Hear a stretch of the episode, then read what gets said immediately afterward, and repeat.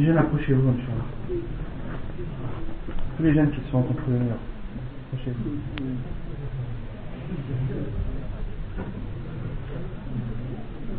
إن الحمد لله نحمده ونستعينه ونستغفره ونعوذ بالله من شرور أنفسنا وسيئات أعمالنا من يهده الله فلا مضل له ومن يضلل فلا هادي له وأشهد أن لا إله إلا الله وحده لا شريك له وأشهد أن محمدا عبده ورسوله. يا أيها الذين آمنوا اتقوا الله حق تقاته ولا تموتن إلا وأنتم مسلمون. يا أيها الناس اتقوا ربكم الذي خلقكم من نفس واحدة وخلق منها زوجها وبث منهما رجالا كثيرا ونساء. واتقوا الله الذي تساءلون به والأرحام. إن الله كان عليكم رقيبا. يا أيها الذين آمنوا اتقوا الله وقولوا قولا سديدا يصلح لكم أعمالكم ويغفر لكم ذنوبكم ومن يطع الله ورسوله فقد فاز فوزا عظيما. أما بعد فإن أصدق الحديث كتاب الله تعالى وخير الهدي هدي محمد صلى الله عليه وسلم وشر الأمور محدثاتها وكل محدثة بدعة وكل بدعة ضلالة. وكل ضلالة في النار. أما بعد فما زلنا في شرح حديث جبريل الذي شرحه العلامة عبد المحسن العباد حفظه الله تعالى. وقد وقفنا في الدرس الماضي عن أهمية الصلاة وأنها فرضت على النبي صلى الله عليه وسلم ليلة الإسراء وهو في السماء. وقد قرأنا على مسامعكم حديث الإسراء على تمامه Donc nous continuons, Inch'Allah Ta'ala, l'explication du hadith de Jibril alayhi salam, explication faite par Cheikh Abdel Muhsin al-Abbad, qu'Allah le préserve. Et nous nous étions arrêtés la semaine dernière sur l'importance de la prière. Et parmi les preuves de l'importance de la prière, qu'elle a été ordonnée au prophète sallallahu alayhi wa sallam la, la nuit où il a été la nuit de l'ascension alors que le prophète sallallahu alayhi wa sallam était dans les cieux. Et nous avons lu et traduit euh, Hadith al-Isra et euh, en particulier la version de Anas radiallahu anhu rapportée par al-Bukhari. يقول الشيخ ومما يدل على أهمية شأن الصلاة أيضا أن الله فرض الصلوات الخمس على رسول الله صلى الله عليه وسلم ليلة الإسراء وهو في السماء. كما جاء ذلك في أحاديث الإسراء وأن أهل سقر يجيبون عن أسباب دخولهم سقر بقولهم لم نكن من المصلين. Parmi les autres preuves qui démontrent l'importance de la prière, c'est le fait que les gens de l'enfer, Ahlul Saqar, Saqar qui est un des noms de l'enfer, répondront lorsque lorsque lorsqu'ils seront questionnés sur la cause de leur entrée en enfer, ils répondront. Nous ne faisions pas partie des gens qui accomplissaient la prière.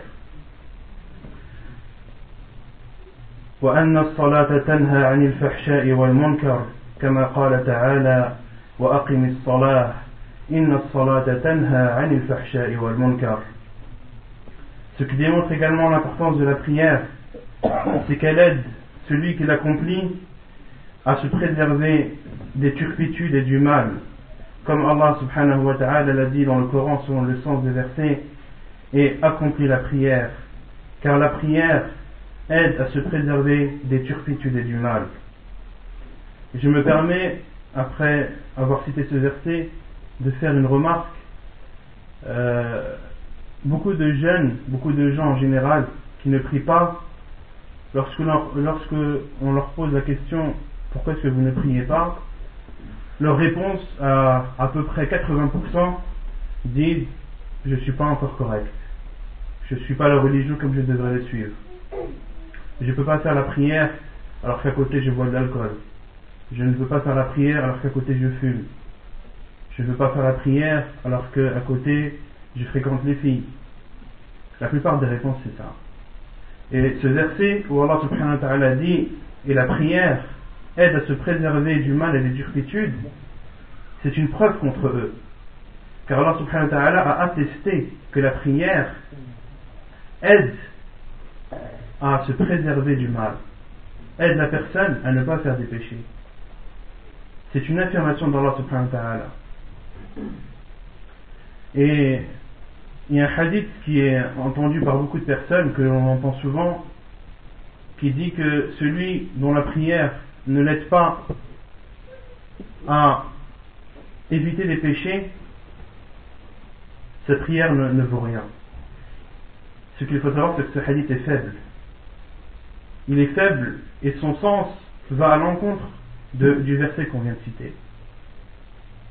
Donc si à l'avenir vous entendez ce, hadith, celui dont la prière ne l'aide pas à éviter les péchés, eh sa prière n'est pas acceptée ou elle n'a pas de valeur, c'est un hadith faux, un hadith faible. Il n'est pas vrai. Ce qui est vrai, c'est que la prière aide sans aucun doute la personne à éviter les péchés. Donc le conseil qu'on donne à ceux qui ne prient pas et qui font des péchés à côté, c'est de faire la prière, même s'ils font des péchés à côté. Car avec le temps, avec la persévérance, cette prière les aidera à s'éloigner de ces péchés et à les délaisser une fois pour toutes. Et une autre réponse qu'on peut donner à ces personnes qui utilisent ce prétexte, c'est de leur dire quelle est la pire des personnes? Celle qui fait deux péchés ou celle qui en fait trois? La réponse est claire. Celui qui fait trois péchés, est pire que celui qui n'en fait que deux. Donc plus tu fais des péchés, et pire est ton cas. Donc une personne qui boit par exemple, qui boit de l'alcool, et qui fume, et ne prie pas, cette personne a fait trois péchés. Une autre personne qui boit de l'alcool, qui fume, mais qui fait sa prière, cette personne n'a fait que deux péchés elle est largement meilleure que la première. Et un troisième argument qu'on peut leur dire, c'est que de ne pas faire la prière, c'est le pire des péchés. Après, le fait d'associer quelqu'un à Allah subhanahu wa ta'ala. Beaucoup de savants ont même dit que celui qui ne prie pas est un mécréant. Ce n'est pas un musulman. S'il meurt, on l'enterre dans un, on enterre dans un trou quelque part. On l'enterre pas dans le, dans le cimetière des musulmans. On ne le lave pas, on ne prie pas sur lui. Beaucoup de savants disent ça. Et ils ont des preuves très fortes avec eux. De ne pas prier, c'est pire que de boire de l'alcool, c'est pire que de tuer quelqu'un. À l'unanimité des savants, de ne pas prier, c'est pire que de tuer quelqu'un. Donc, Inch'Allah, si vous avez l'occasion de parler avec ces personnes qui ne prient pas et qui euh, se défendent avec ce genre de prétexte, vous avez quelques arguments à leur répondre. وهي من آخر ما أوصى به رسول الله صلى الله عليه وسلم فعن أم سلمة أن رسول الله صلى الله عليه وسلم كان يقول في مرضه الذي توفي فيه الصلاة وما ملكت أيمانكم فما زال يقولها حتى ما يفيض بها لسانه أي حتى لم يقدر على الإفصاح بهذه الكلمة. وعن أنس بن مالك قال كانت عامة وصية رسول الله صلى الله عليه وسلم حين حضرته الوفاة وهو يغرغر بنفسه الصلاة وما ملكت أيمانكم. وعن علي بن أبي طالب قال كان آخر كلام النبي صلى الله عليه وسلم الصلاة وما ملكت أيمانكم. وما ملكت أيمانكم من الأموال أي أدوا زكاتها ولا تسامحوا فيها. وهذا هو الموافق لقران الصلاة فإن المتعارف في عرف الطرق والشرع. قرانهما ويحتمل أن يكون وصية, وصية بالعبيد والإماء. أي أدوا حقوقهم وحسن ملكتهم فإن المتبادر من لفظ ما ملكت ما ملكت الأيمان في عرف القرآن هو العبيد والإماء Et ce qui démontre également l'importance de la prière, c'est que c'est la dernière chose que le prophète sallallahu alayhi wa sallam a conseillé à sa communauté avant de mourir.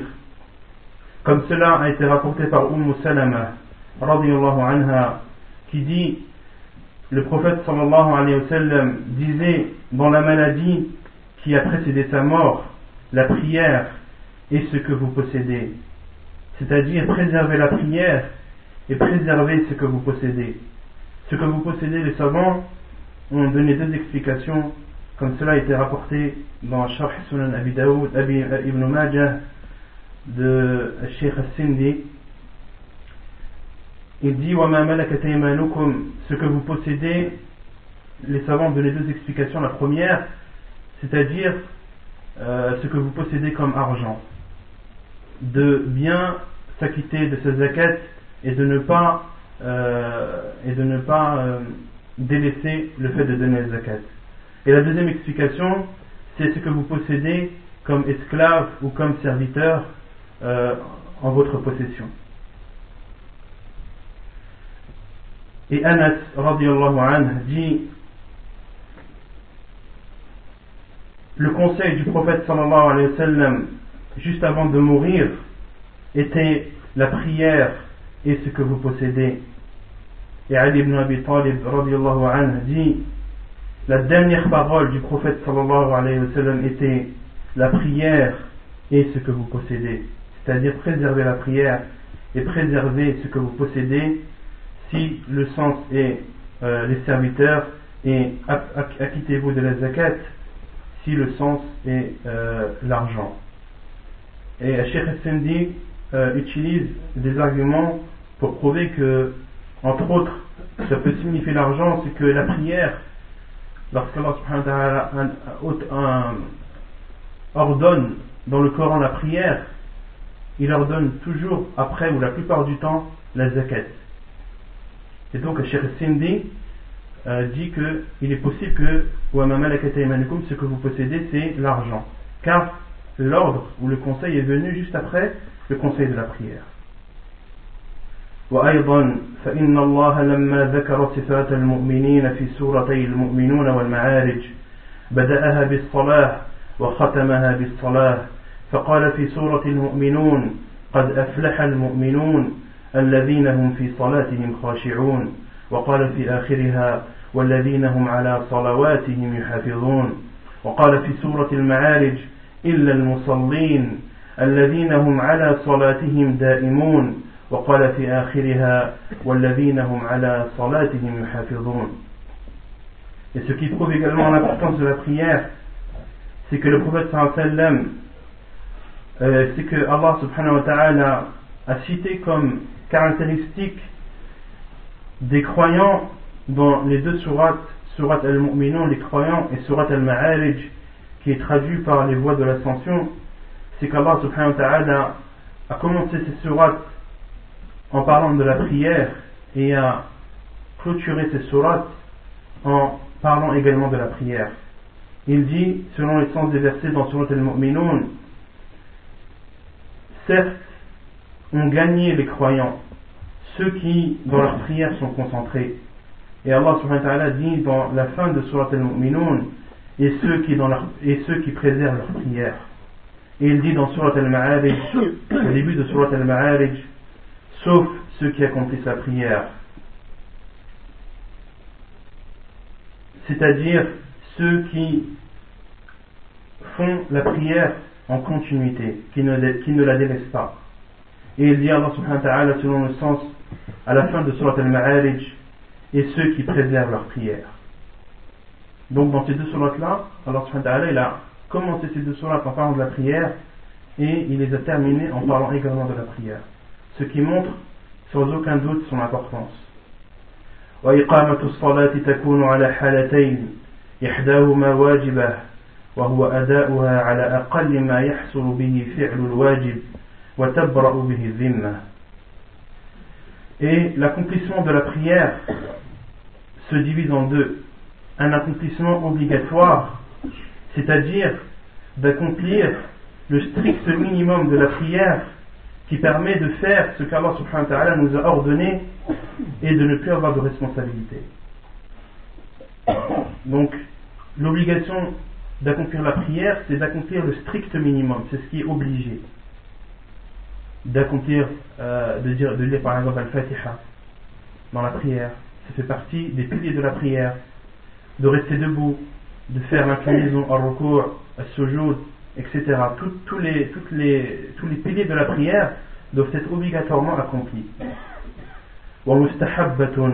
وهو تكميلها وتتميمها Il y a un accomplissement de la prière qui est surérogatoire, qui n'est pas obligatoire, qui est préférable. C'est le fait de faire la prière et de la, faire et de la compléter, de la faire avec tout ce qui est préférable à accomplir dans la prière, de la faire dans son ensemble, avec tous les détails. Comme par exemple un détail que je vous donne, euh, avant de lire Al-Fatiha, après le takbir, quand on dit Allahu Akbar, il y a ce qu'on appelle de Al-Istiftah. C'est préférable de le dire, c'est même conseillé, mais ce n'est pas obligatoire. وهذه الصلوات الخمس لازمة لكل بالغ عاقل من الرجال والنساء ما دامت الروح في الجسد Et ces cinq prières sont obligatoires pour toute personne, que ce soit un homme ou une femme, qui a la raison et qui a atteint l'âge de la puberté, et ceci tant que l'âme est dans le corps. Une personne qui a la raison, qui a atteint l'âge de la puberté, qu'elle soit un homme ou une femme, ces cinq prières sont pour elle obligatoires tant que l'âme est dans le corps, tant que la personne est vivante. ويجب على الرجال أداؤها جماعة في المساجد ويدل على ذلك قوله صلى الله عليه وسلم والذي نفسي بيده لقد هممت أن آمر بحطب فيحطب ثم آمر بالصلاة فيؤذن لها ثم آمر رجلا فيؤم الناس ثم أخالف إلى رجال أي آتيه من خلفهم فأحرق عليهم بيوتهم والذي نفسي بيده لو يعلم أحدهم أنه يجد عرقا ثمينا أو مرمارتين حسنتين لشهد العشاء Et il est obligatoire pour les hommes d'accomplir cette prière en groupe et à la mosquée. La preuve est la parole du prophète sallallahu alayhi wa sallam qui dit Je jure par celui qui détient mon âme dans sa main, je m'apprêtais à ordonner que l'on ramasse du bois à brûler, puis qu'on appelle à la prière, et ensuite que j'ordonne à un homme de prier, d'être imam et que les gens prient derrière lui, de diriger la prière, puis d'aller vers ces hommes qui sont dans leur, maison, de venir par derrière et de les brûler dans leur maison. Et je jure par celui qui détient mon âme dans sa main, si l'un d'entre eux, c'est-à-dire l'un de ces hommes qui reste chez lui, qui ne vient pas prier à la mosquée,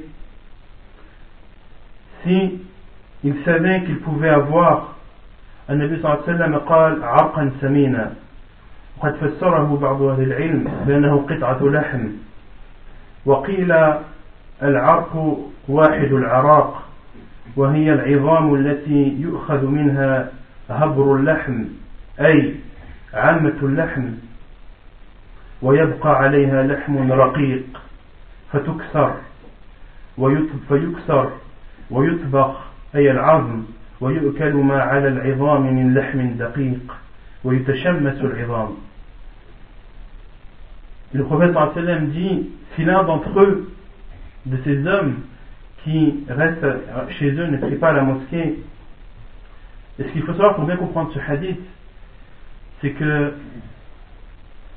les, les hommes qui ne priaient pas au temps du prophète sallam à la mosquée, ce n'étaient pas ses compagnons. Ses compagnons priaient tous à la mosquée.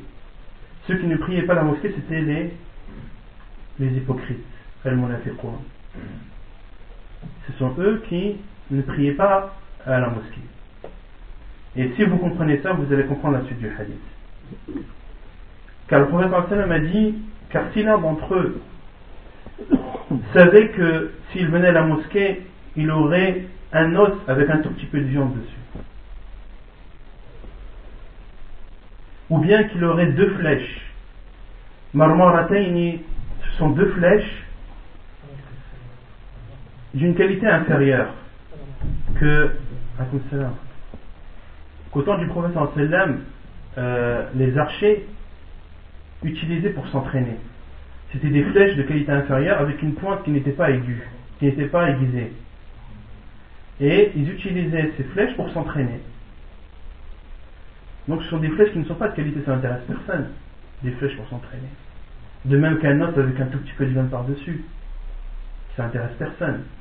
Le prophète m'a dit s'ils savaient que s'ils venaient à la prière, ils auraient un os avec un tout petit peu de viande, ou qu'ils auraient ces deux flèches, ils seraient venus.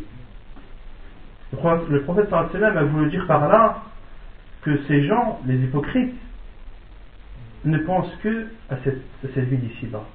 S'ils avaient quelque chose à retirer de cette vie d'ici-bas, ils seraient venus, même si ce serait quelque chose de ridicule. Pour montrer que ces personnes ne pensent pas à l'au-delà. Ils pensent que à cette vie d'ici-bas. Vous avez saisi le sens وعن أبي هريرة رضي الله عنه قال قال رسول الله صلى الله عليه وسلم إن أثقل صلاة على المنافقين صلاة العشاء وصلاة الفجر ولو يعلمون ما فيهما لأتوهما ولو حبوا. ولقد هممت أن آمر بالصلاة فتقام. ثم آمر رجلا فيصلي بالناس ثم أنطلق معي برجال معهم حزم من حطب إلى قوم لا يشهدون الصلاة فأحرق عليهم بيوتهم رواه البخاري ومسلم Abu Huraira, Abu anhu rapporte que le prophète sallallahu alayhi wa sallam a dit la prière la plus difficile pour les hypocrites est la prière de l'Isha et la prière du Fajr. Et s'ils savaient ce qu'il y avait comme récompense dans ces deux prières, ils viendraient même en rampant. Et le prophète sallam continue en disant Et je m'apprêtais à ordonner la prière, puis à ordonner à un homme afin qu'il dirige la prière, et de partir ensuite avec certains, avec certains, certains hommes munis de bois à brûler vers ces personnes qui n'assistent pas à la prière à la mosquée et de les, et de les brûler dans leur maison. وروى مسلم في صحيحه عن ابن مسعود قال من سره أن يلقى الله غدا مسلما فليحافظ على هؤلاء الصلوات حيث ينادى بهن فإن الله شرع لنبيكم سنن الهدى وإنهن من سنن الهدى ولو أنكم صليتم في بيوتكم كما يصلي هذا المتخلف في بيته لتركتم سنة نبيكم. ولو تركتم سنة نبيكم لضللتم. وما من رجل يتطهر فيحسن الطهور ثم يعمد إلى مسجد من هذه المساجد إلا كتب الله له بكل خطوة يخطوها حسنة ويرفع بها درجة. ويحط بها سي عنه بها سيئة. ولقد رأيتنا وما يتخلف عنها إلا منافق معلوم النفاق. ولقد كان الرجل يؤتى به يهادى بين الرجلين. أي أنه كان يمشي بينهما يعتمد عليهما من ضعفه وتمايله. ولقد كان الرجل يؤتى به يهادى بين الرجلين حتى يقام في الصف Et Muslim rapporte qu'Abdullah ibn Mas'ud radiallahu anhu a dit Celui qui veut avoir le plaisir de rencontrer Allah subhanahu wa ta'ala le jour du jugement en étant musulman, qu'il préserve ses prières. À chaque fois qu'elles sont appelées, à chaque fois qu'il y a l'appel à la prière. Car Allah subhanahu wa ta'ala a légiféré à votre prophète les voies de la guidée. Et ce sont sans aucun doute les voies de la guidée, c'est-à-dire les prières. Et si vous priez dans vos maisons, comme prie celui qui prie dans sa maison, vous avez alors délaissé une sunna de votre prophète. Et si vous, et si vous délaissez une sunna de votre prophète, vous êtes alors égaré. Et chaque personne qui accomplit ces ablutions et les accomplit avec perfection, puis se dirige vers une des mosquées, parmi ces mosquées, sans qu'Allah subhanahu ne lui accorde pour chaque pas qu'il aura, qu'il aura fait une bonne action, une hasana, et l'élèvera d'un degré, et il, lui, effacera un péché. Et un autre temps, c'est Abdullah ibn Mas'ud qui dit Et nous nous voyons des personnes qui ne venaient pas à la mosquée, ce n'étaient que des hypocrites d'une hypocrisie claire et nette. Et il y avait parmi nous des hommes qui venaient et qui s'appuyaient sur deux hommes, un à sa droite et un à sa gauche. Tellement il était faible et tellement il ne pouvait pas marcher, au temps du prophète sallam, il y avait des hommes qui venaient et qui s'accoudaient sur deux hommes, un à sa droite et un à sa gauche, jusqu'à ce qu'il vienne au sort, jusqu'à ce qu'il vienne à la mosquée et qu'il prie avec l'ensemble des musulmans. وروى أيضا في صحيحه عن أبي هريرة رضي الله عنه قال أتى النبي صلى الله عليه وسلم أتى النبي صلى الله عليه وسلم رجل أعمى. فقال يا رسول الله إنه ليس لي قائد. إنه ليس لي قائد يقودني إلى المسجد. فسأل رسول الله صلى الله عليه وسلم أن يرخص له فيصلي في بيته. فرخص له صلى الله عليه وسلم. فلما ولى أي الرجل دعاه أي دعاه النبي صلى الله عليه وسلم فقال هل تسمع النداء بالصلاة فقال نعم قال فأجب Et Muslim rapporte également, selon Abu Huraira radiallahu anhu, qu'un homme aveugle est venu voir le prophète sallallahu alayhi wa sallam et lui dit Ô prophète d'Allah, je n'ai personne qui peut me guider pour venir à la mosquée. Il demanda au prophète sallam afin qu'il lui autorise de prier chez lui. Le prophète sallam lui a effectivement donné l'autorisation. Puis lorsque l'homme s'est retourné, le prophète sallam le rappela et lui dit Est-ce que tu entends l'appel à la prière? L'homme aveugle répondit oui. Le prophète sallam lui dit alors Alors réponds, réponds à cet appel Cet homme qui était aveugle et qui n'avait personne pour le guider à la mosquée, le prophète sallam ne lui a pas autorisé le fait de prier chez lui et de ne pas assister à la prière en groupe à la mosquée. وعن ابن عمر رضي الله عنهما قال كنا إذا فقدنا الرجل في صلاة العشاء الآخرة والصبح أسأنا به الظن أسأنا به الظن رواه الحاكم في المستدرك وقال صحيح على شرطهما أي على شرط البخاري ومسلم ووافقه الذهبي ابن عمر رضي الله عنهما dit lorsque l'on ne voyait pas un homme à la prière de l'Aïcha et à la prière de Subh, nous pensions de lui du mal. Cette parole est apportée par Al-Hakim dans son Mustadrak. ويدل لوجوب صلاة الجماعة ورود نصوص الكتاب والسنة بأدائها حال الخوف. قال, قال الله عز وجل وإذا كنت فيهم فأقمت لهم الصلاة فلتقم طائفة معك. الآية. وورد في السنة أحاديث متعددة تدل على أداء صلاة الخوف على أوجه مختلفة.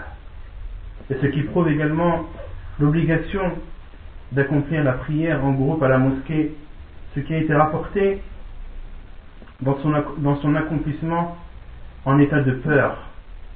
Comme Allah subhanahu wa ta'ala a dit dans le Coran en parlant à son prophète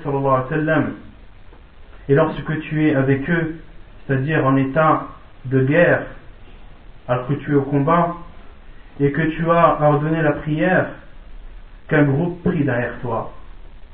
De même, les différentes façons qui ont été rapportées dans la sunna sur le fait d'accomplir la prière de la peur prouvent que c'est obligatoire. وقد اخترت أن أقرأ عليكم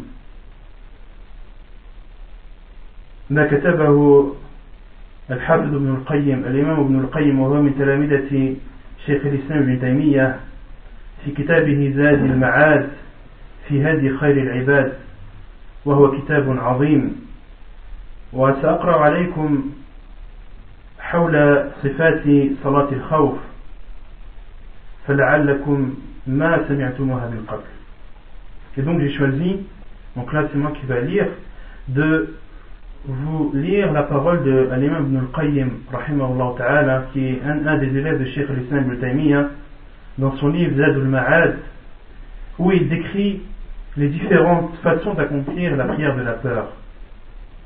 Car, euh, à mon avis, la plupart d'entre vous n'ont jamais entendu déjà parler du, de la prière de la peur et n'en connaissent pas la façon, la façon de l'accomplir. Et ce qu'il faut savoir, c'est que la prière de la peur a été rapportée de six façons différentes. Il y a six façons différentes de l'accomplir. يقول الإمام ابن القيم في كتابه زاد المعاد وكان من هديه صلى الله عليه وسلم في صلاة الخوف. إذا كان العدو بينه وبين القبلة أن يصف المسلمين كلهم خلفه ويكبر ويكبرون جميعا. ثم يركع فيركعون جميعا. ثم يرفع ويرفعون جميعا معه. ثم ينحدر بالسجود.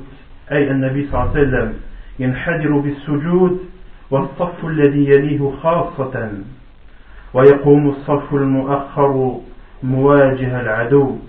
فإذا فرغ من الركعة الأولى ونهض إلى الثانية سجد الصف المؤخر بعد قيامه سجدتين ثم قاموا. فتقدموا إلى مكان الصف الأول وتأخر الصف الأول مكانهم.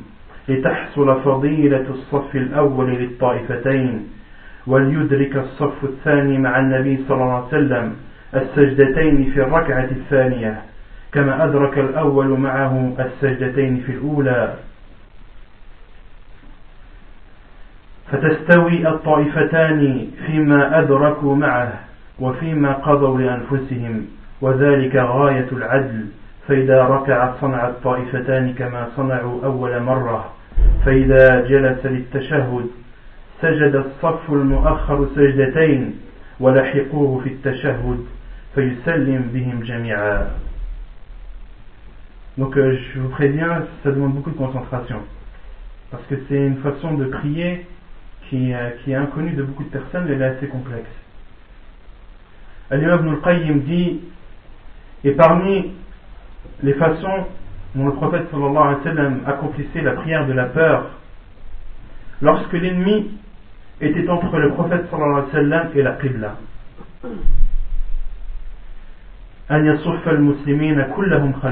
Les musulmans faisaient des rangs, deux rangs derrière le prophète sallallahu alayhi wa sallam. Donc imaginez, l'ennemi devant, entre le prophète sallallahu alayhi wa sallam et la Qibla, et derrière le prophète sallallahu alayhi wa sallam, deux rangs.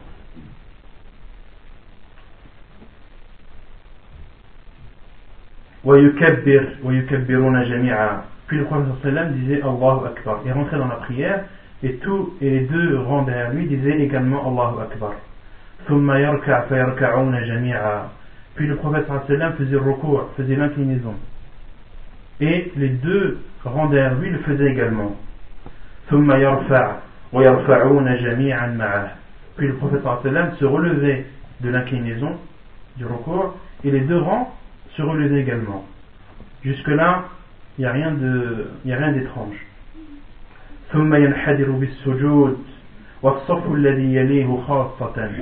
Puis le prophète faisait le sujoud et le rang qui était juste derrière lui faisait le sujoud. Et le deuxième rang restait debout. Restait debout devant l'ennemi pour protéger le prophète et le premier rang qui priait. ويقوم الصف المؤخر مواجه العدو فإذا فرغ من الركعة الأولى ونهض إلى الثانية سجد الصف المؤخر بعد قيامه سجدتين Puis, lorsque le prophète sallam et le rang qui était juste derrière lui avaient accompli les deux prosternations, les deux sujouds, puis s'est relevé, le deuxième rang, lui, fait le sujoud. Fait les deux prosternations, puis se relève.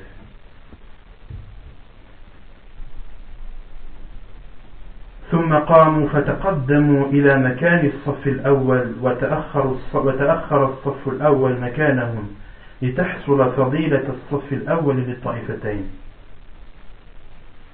Puis, lorsque le deuxième rang a fait les deux prosternations puis s'est relevé, le deuxième rang passe, prend la place du premier et le premier prend la place du second. Il y a un transfert. Ceux qui étaient dans le deuxième rang passent au premier et ceux qui étaient au premier passent au second. Tout ça en étant debout. Et Ibn Qayyim dit Et cela pour que les deux rangs aient le bienfait d'avoir prié dans le premier rang, derrière le prophète pour que ce soit égal.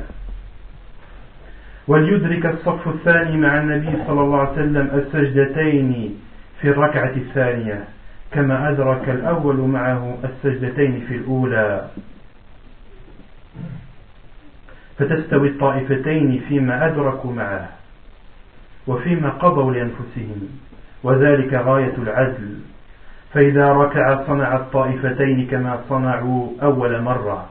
Puis, lorsque le prophète sallam fait le recours, donc là on est dans la deuxième raka'a, les deux rangs font recours avec le prophète sallam.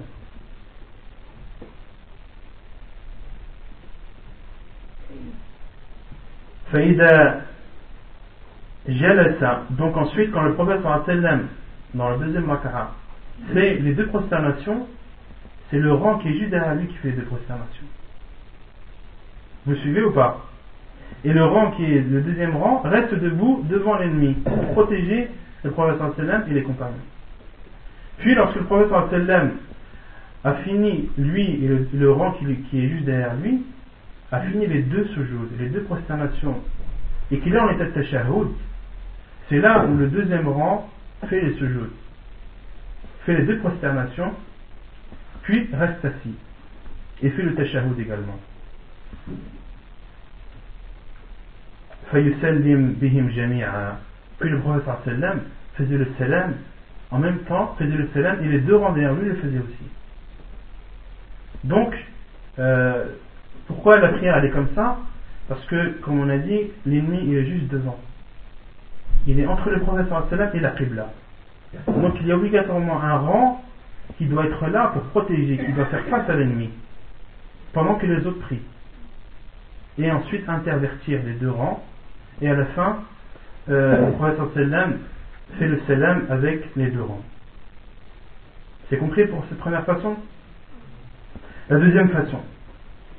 وإن كان العدو في غير جهة القبلة فإنه كان تارة يجعلهم فرقتين فرقة بإزاء العدو وفرقة تصلي معه فتصلي معه إحدى الفرقتين ركعة ثم تنصرف في صلاتها إلى مكان الفرقة الأخرى وتجيء الأخرى إلى مكان هذه فتصلي معه الركعة الثانية ثم تسلم وتقضي كل طائفة ركعة ركعة بعد السلام الإمام La deuxième façon, c'est lorsque l'ennemi n'est pas, pas entre le prophète et la Qibla. Lorsqu'il est dans un autre endroit, à droite, à gauche, derrière. Le prophète faisait également, la deuxième façon, c'est que un groupe est avec l'ennemi. est devant l'ennemi et le combat. Et un groupe qui prie avec le prophète sallam. Le prophète sallam prie une raka'a avec le premier groupe. Puis le premier groupe part. Il, sort de la prière. Il, en fait, il est toujours en prière. Mais il laisse le prophète sallam et va remplacer le, premier, le deuxième groupe qui est en train de combattre l'ennemi. Le deuxième groupe qui est en train de combattre vient prier derrière le prophète sallam une raka'a.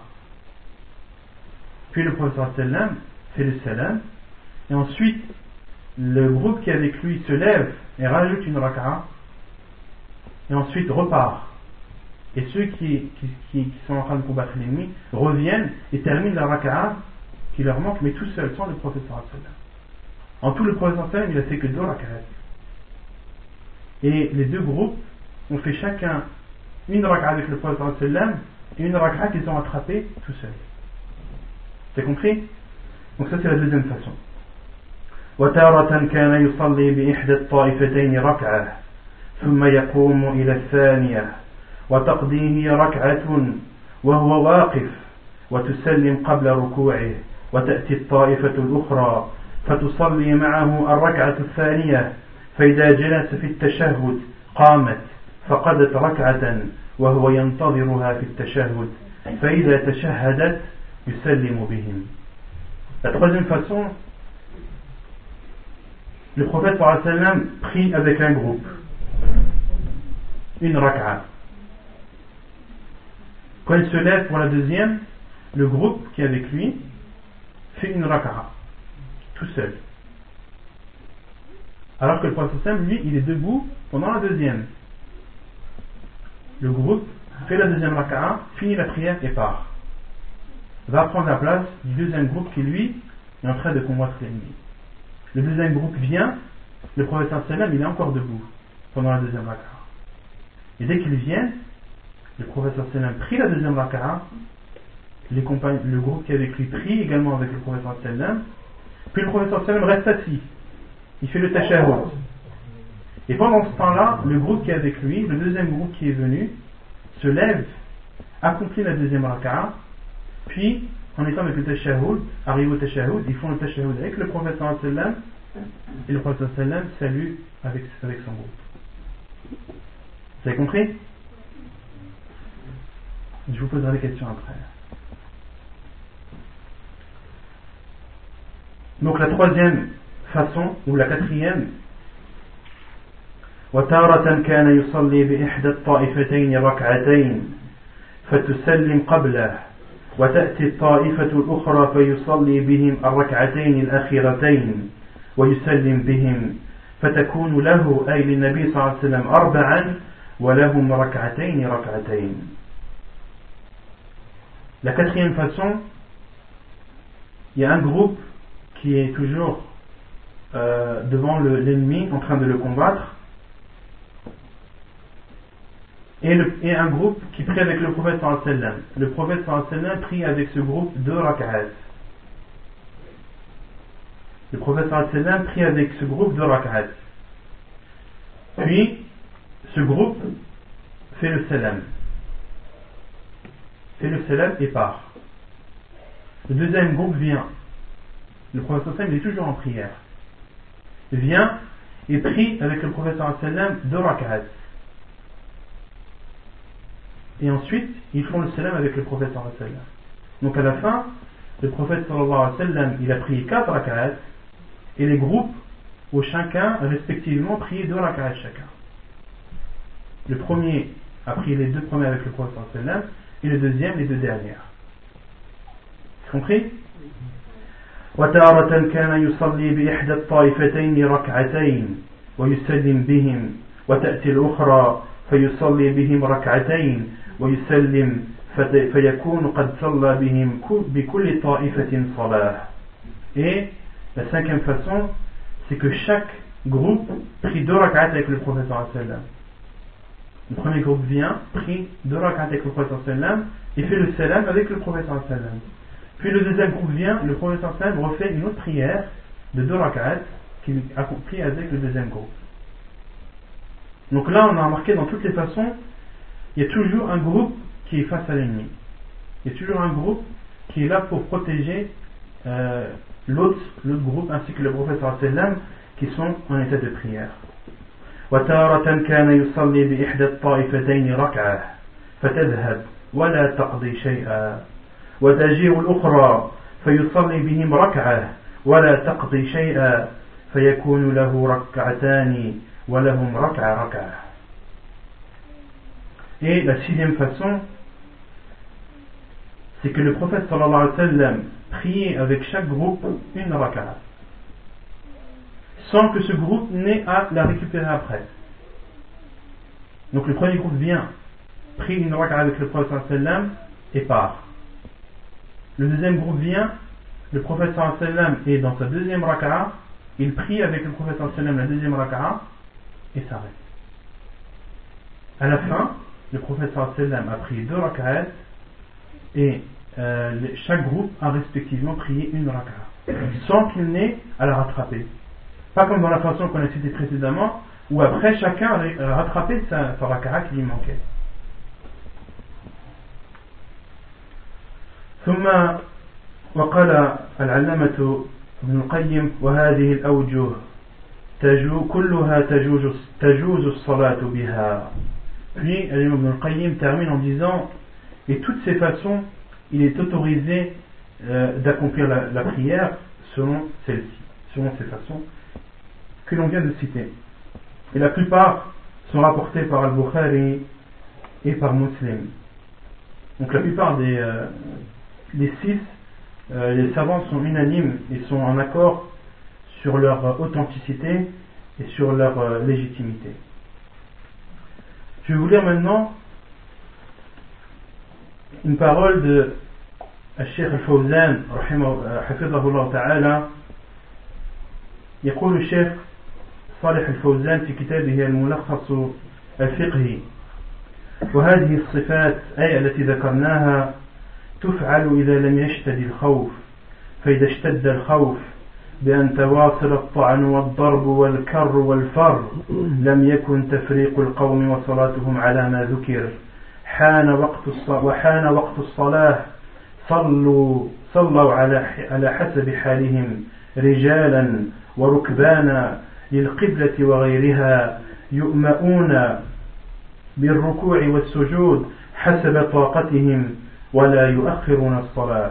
لقوله تعالى فإن خفتم فرجالا أو ركبانا أي فصلوا رجالا أو ركبانا والرجال جمع راجل وهو الكائن على رجليه ماشيا أو واقفا والركبان جمع راكب الشيخ الفوزان حفظه الله تعالى dit dans son livre Al-Mulakhas al-Fiqhi et ces façons qui viennent d'être citées, les façons que l'on vient de citer, les six, elles s'accomplissent lorsque la peur est moindre, lorsque c'est une petite peur.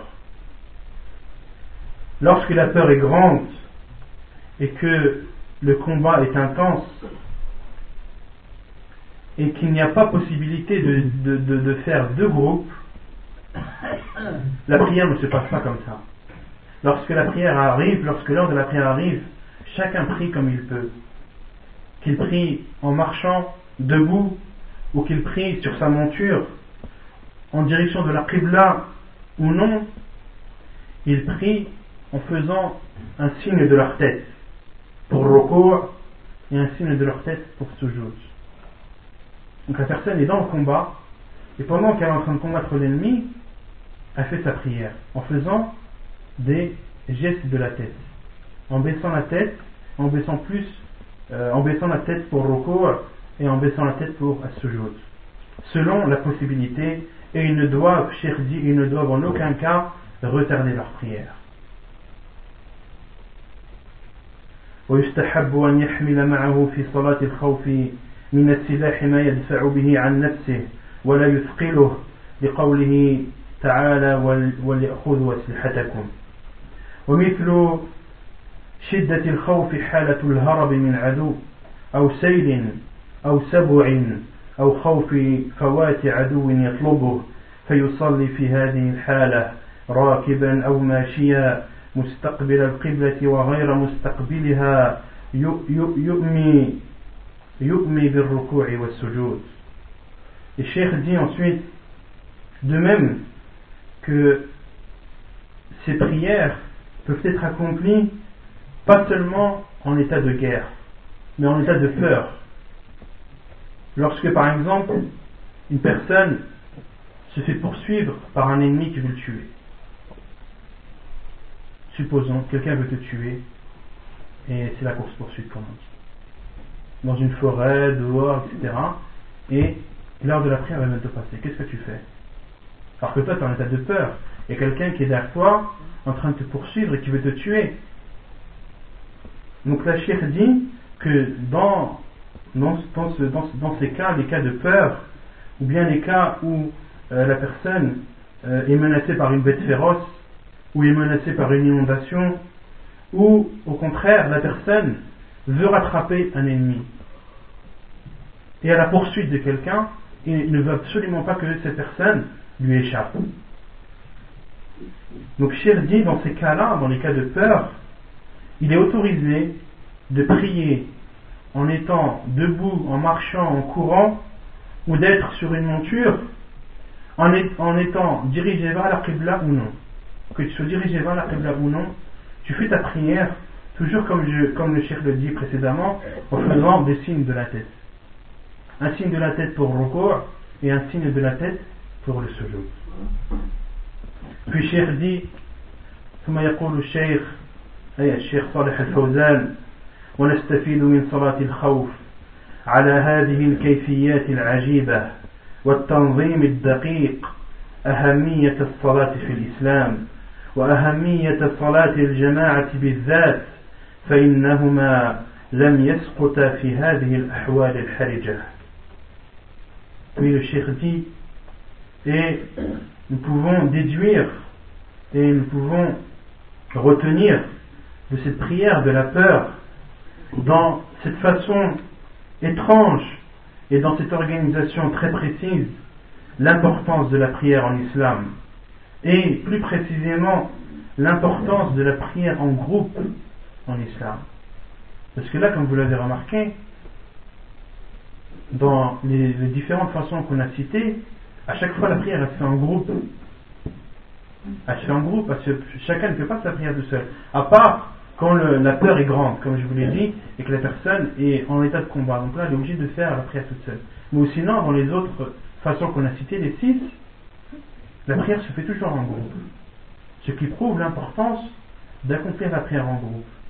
Car si elle est obligatoire en état de peur, dans des situations difficiles, comment est son obligation alors pour des personnes qui sont en paix et qui, euh, qui n'ont aucune peur? فإنهما لم, فإنهما لم يسقطا في هذه الأحوال الحرجة. كما نستفيد كمال هذه الشريعة الإسلامية وأنها شرعت لكل حالة ما يناسبها. De même que l'on retient de cette prière, la prière de la peur, euh, l'excellence ou la perfection de la législation musulmane, qui légifère à chaque situation l'acte qui est le plus propice, l'acte qui est le mieux approprié. كما نستفيد نفي الحرج عن هذه الأمة وسماحة هذه الشريعة وصلاحيتها لكل زمان ومكان نسأل الله أن يرزقنا التمسك بها puis Cheikh dit, de même que l'on déduit de la prière, des différentes façons d'accomplir la prière de la peur, que cette religion ne rend aucune chose difficile, au contraire, elle rend toutes les choses faciles. Et cette religion est propre et doit être appliquée en tout temps et en tout lieu.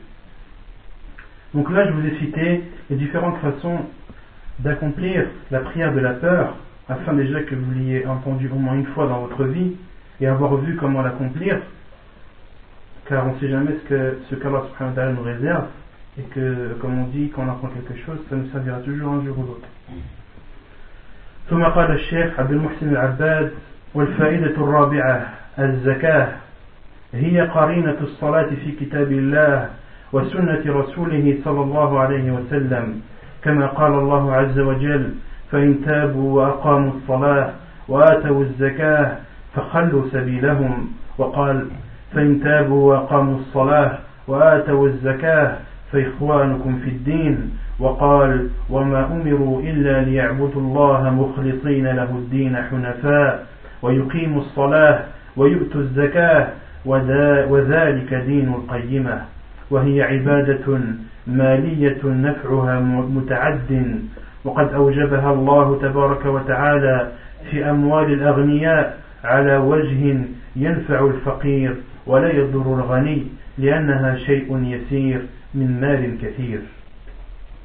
La quatrième chose que l'on déduit du, euh, la, de la, la, partie du hadith de Jibril que nous avons cité, qui est de croire, euh, quand, quand Jibril demanda au professeur sallam qu'est-ce que l'islam, il lui répondit c'est d'attester qu'il n'y a de vraie divinité qu'Allah, que Mohammed est son envoyé, d'accomplir la prière, d'accomplir la zakat, d'accomplir également le jeûne du ramadan et de faire le pèlerinage pour celui qui a les possibilités. Donc la, la quatrième chose que l'on déduit de cette partie du hadith, c'est que la zakat est toujours citée avec la prière. Dans le livre d'Allah, de même que dans la sunna du prophète sallallahu alayhi wa sallam. Comme Allah subhanahu wa ta'ala le dit dans le Coran, et s'ils se repentent, accomplissent leur prière et s'acquittent de la zakat, laissez-leur alors la route. Et il dit, subhanahu wa ta'ala, dans un autre verset selon le sens, et s'ils se repentent, accomplissent la prière, s'acquittent de la zakat, ce sont alors vos frères en religion. Et il dit, subhanahu wa ta'ala, dans un autre verset, et il ne leur a été ordonné que d'adorer Allah subhanahu wa ta'ala en toute, en toute sincérité, d'accomplir la prière, de s'acquitter de la zakat, et ceci est la religion droite. La zakat est une adoration monétaire en rapport avec l'argent qui a de multiples bénéfices. Et Allah subhanahu wa ta'ala l'a ordonné aux gens riches afin que cet argent profite aux gens pauvres. Et de telle sorte que cet argent que donne la personne riche ne lui cause pas préjudice, car c'est un, une partie infime d'une quantité énorme d'argent. Entre autres, 2,5%. Donc, euh, là c'est moi qui le dis, c'est pas cher. Concernant les zakat de l'argent, euh, les savants l'ont estimé, le taux d'argent est de 2,5%, à condition que l'argent que la personne a en sa possession soit au-dessus du nisab. Le nisab, c'est une limite déterminée par la religion, déterminée dans un hadith bien précis, que les savants ont converti à notre époque à certains savants disent 85 grammes d'or, d'autres disent 92. Cheikh Ibn Uthaymin rahimahullah, dit 85, Sheikh Ibn Baz, rahimahullah, dit 92.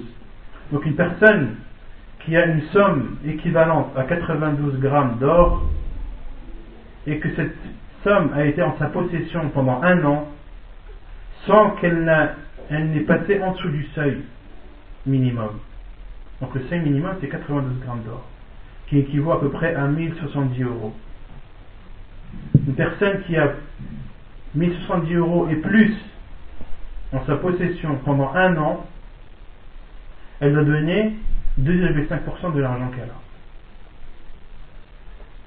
Donc on va dire, on va donner un exemple, une personne qui a 10 000 francs et qui a eu ces 10 000 francs pendant un an, elle doit donner 250 francs de zakat. En euros, encore en francs. Euh, une personne qui a 1500 euros ou qui a 1000 euros, 1000 euros c'est en dessous du seuil. Une personne qui a 10 000 euros, elle donne 250 euros de zakat, 2,5%. Après, chacun, chacun sait combien il a dans son compte. Chacun sait l'argent qu'il a en sa possession. Et la condition, donc il y a deux conditions, c'est que cet argent soit égal ou supérieur au nisab qui est de 92 grammes d'or et que cet argent soit en ta possession pendant une année. Si un jour ou l'autre pendant, pendant la durée de, l'année, l'argent que tu as en ta possession est passé en dessous de 1070 euros, la zakat n'est pas obligatoire. Il faudra attendre que tu aies encore le nisab et que cette somme ait fait un an en ta possession. والفائدة الخامسة صوم رمضان عبادة بدنية وهي سر بين العبد وبين ربه. لا يطلع عليه إلا الله سبحانه وتعالى لأن من الناس من يكون في شهر رمضان مفطرا وغيره يظن أنه صائم. وقد يكون الإنسان صائما وقد يكون الإنسان صائما في نفل وغيره يظن أنه مفطر. ولهذا ورد في الحديث الصحيح أن الإنسان يجازى على عمله. الحسنة بعشر أمثالها إلى سبعمائة ضعف. قال الله عز وجل إلا الصوم فإنه لي وأنا أجزي به. رواه البخاري ومسلم. أي بغير حساب أي أجزيه بغير حساب. والأعمال كلها لله عز وجل. كما قال تعالى قل إن صلاتي ونسكي ومحياي ومماتي لله رب العالمين. لا شريك له وبذلك أمرت وأنا أول المسلمين وإنما خص الصوم بهذا الحديث وإنما خص الصوم في هذا الحديث بأنه لله لما فيه من خفاء هذه العبادة وأنه لا يطلع عليها إلا الله. La cinquième chose que l'on retient de la partie du hadith que nous avons cité, c'est le jeûne du mois de Ramadan, qui est une adoration en rapport avec le corps, badaniya. Et c'est le secret entre le serviteur et, Allah subhanahu wa ta'ala. Personne ne peut voir ne peut savoir, ne peut connaître euh, cette adoration sauf Allah subhanahu wa ta'ala. Car pendant le mois du ramadan, il y a des personnes qui ont mangé, mais que les autres croient jeûner. De même qu'une personne peut jeûner, peut faire un jeûne surrogatoire, alors que les autres ne savent pas, ne savent pas qu'ils jeûnent. Il a été rapporté dans le hadith authentique que la personne est récompensée selon ses actes, selon ses actes pieux. Chaque hasana est multiplié par 10 jusqu'à 700.